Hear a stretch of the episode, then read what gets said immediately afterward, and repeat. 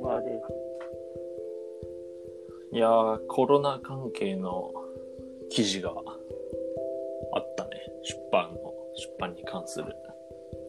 コロナ関係の記事うん。新聞赤旗新聞赤旗って、はいはい。ち新聞赤旗っていうサイトがあるんだね。ょっと普通にあれでしょそれは、普通に新聞赤旗の、の、ウウェブサイトェブサイトか。それは別に、例えば朝日新聞とかってそうか。さ、まあ、公明党だって、あるってこと共か産。党だけじゃないと思う。なるほどね。で、そこにね、載ってたんだけど、9割超が休業、古書店街苦悩。家賃月150万円。新刊扱う書店は営業 OK なのにっていう記事なんだけはど、いはい。まあ端的に言うと、あの、普通に、普通の書店、新刊本扱ってる、は、あの、休業要請の対象外ですが、えっ、と、古本屋さんは、休業要請の対象になってますみたいな記事だね。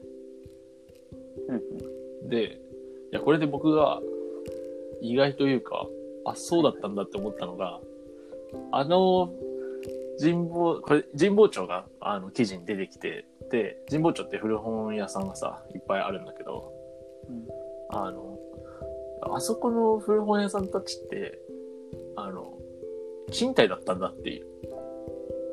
いや、そりゃそうだ。え、そうだ、そうなの僕なんかもうずーっと昔からあそこや、あそこでやってて、はいはい。あの、何もうあそこの土地を持ってるもんだとばっかり思ってたから、いやーなんかこの見出し見た時にね、びはいはいびっくりした。っていうか、だって逆に言うとさ、うん。いや、古本屋さんで、家賃、あそこの家賃払って、かつ利益も出してって、できてるんだ、むしろっていう。あの、そこがちょっとね、意外だった。あーだから、まあ、例えば、それはすごく安くしてもらったりとかしてんじゃないうんうん。の長年間。まあ、そう、そうなのかもしれないけど、こう、そこがね、意外だったっていう。あのでもあの辺はほら、あれがないじゃないもう住宅地とかがさ、全くない。うん。その結構そのさ、あの、持ち家でやってる店ってさ、まあ、うん店が結構並んでる場所なんだけど、一角になんかこう、家がボンってあったりとかさ、まあ、商店街とかそうだけどさ、うん。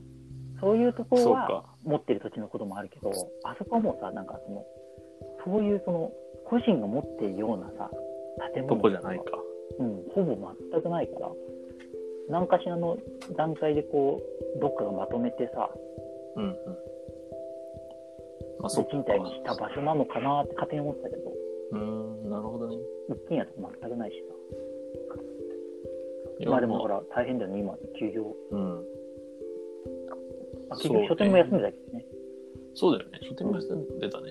結局。いや、あと、この記事で、あ、なるほどって思ったのが、あの生活が厳しくなってしまった人が、あの、まあ、困って本を売るっていあーうはいはい、シチュエーション。ンがこれから、まあ今、あるっていう時に、古本屋さんが空いてないとうん、買い取る機能が、あの、発揮されないから困るよね、みたいなことも書いてあっなて、あーなるほどね、みたいな。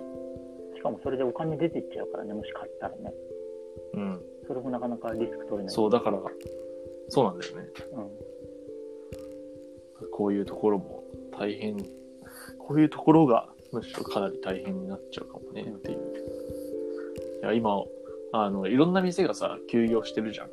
だよね。この古本屋さんに限らず、書店に限らず、飲食店とかも、うんあとはその、なんだ、デパートとかの中に入ってるお店もさ、休業してる、シャッターが閉まってるじゃん。うこれ、あの、6月の、なんだ、6月1日以降にさ、すべてがさ、なんか戻ってきた時に、うんなんか全部店入れ替わってたら、なんかすげえなってちょっと思う。入れ替わってはないよね。だから、空きになる。入れ替わるっていうかだって、今、新あ、まあ、築って悪無理じゃ、んそうだね。そうか。だから、半年後ぐらいに、もうガラッと、そのラインナップがチェーン店ばっかになってたりすると、なんか切ねえなって思うから、それはどうにか避けて、もらえるような方向になるといいなっていう。うんうんうんまあ、個人商店はね、そギリギリやってたところは、まあ、この機会にやめるか、みたいなう。うん。パターンだは。からね、神保町もなんか、風景が変わったりしてしまうかもしれない。もうだって今ですらさ、あの昔からやってる人はさ、う貧ん。乏町すごい変わったよって言うもんね。ああ、その、なんかチェーン店増えたなとかって。なるほどね。うん。まあ何が閉まってるのかちょっとわかんないけど、うん。って言うから、まあまあまあ、あれなんじゃないもうやっぱそれが加速したかも。そういう神保町とかさ、そういうその、 どういう店かっていうのがさ、あどういう街かっていうのが分かりやすいところでするなるのはちょっと悲しい。うん、確かにね。あの、なんだろう、シンボル的な。そうそう。この街はこういう街っていうさ、のが分からなかったかうん。いやーっていう、あのでもあニれュースが見つかった。ら。使う結構。あれって何個人的にあんまりそのね、あの、古書店行かないんだよね。あれは行くけど、その、新古書店は行くけど、ブックオフとか。ブックオフうん。まあ、あのーじなんか神保町にある古本屋さんもさ、うん。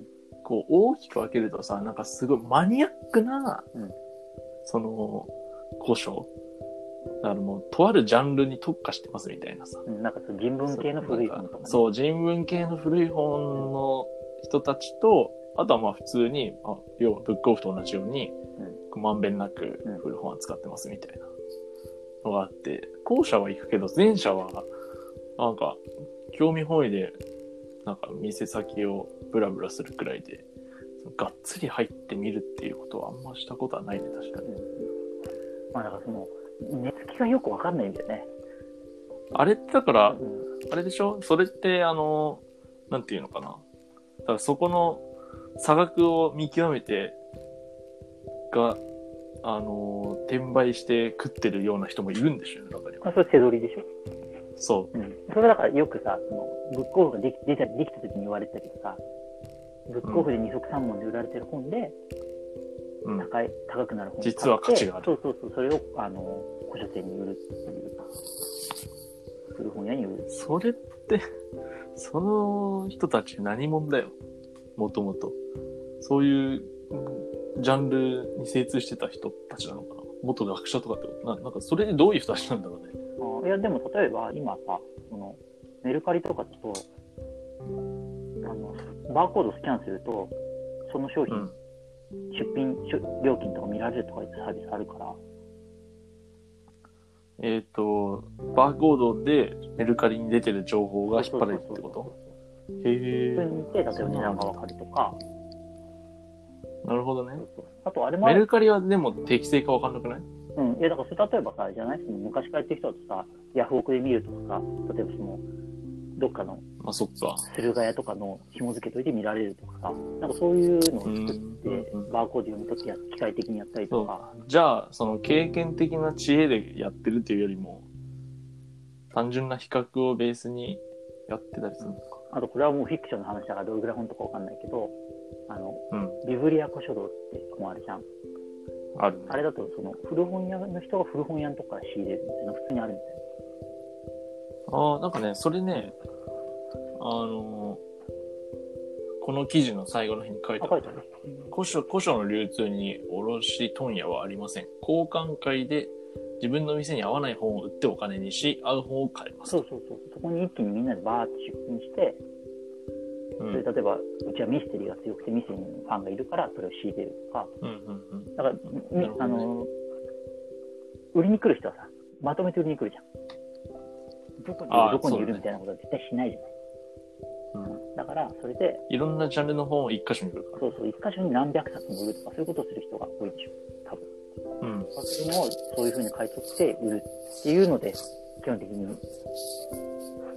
こう、血液を入れ替えてるんじゃないかなって感じするけど。うんうん。なるほどね。まあでもなんか故障点、すごいよね、なんか。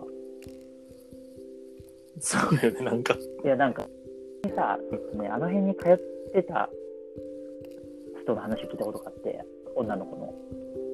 うんなんかあの辺さ、結構普通に歩いそのその子も本が好きだから、高校時代か大学時代かわかんないけど、歩いてたんですって。そしたら結構、あの、その辺を、古本屋とか見てる若い女の子が珍しいから、うんおじさんが声かけてくれて、かけてきて、うん本買ってくれたりとかして、 どういうことそんないこや、とあそんんなことあんのそんなパパ方あんのって思って、のそんな、そびうっ、くりしちゃったんだけど。何その文化的かパパ活。文化的パパ活ねなんだ、そんなのあんのだから結構そうへーいうそのなんだろう変わった人っていうか面白い人っているらし いそれ、でも買ってくれるんですよとかって言ってなんだそれ。あそうなのへえ。だから結構なんかね勉強になりましたそういろいろ懐の深そうだね店がいっぱい並んでるからあの辺もうん。行けるようになってきたい気持ちはありますあの、自粛要請が解かれたら、ですね。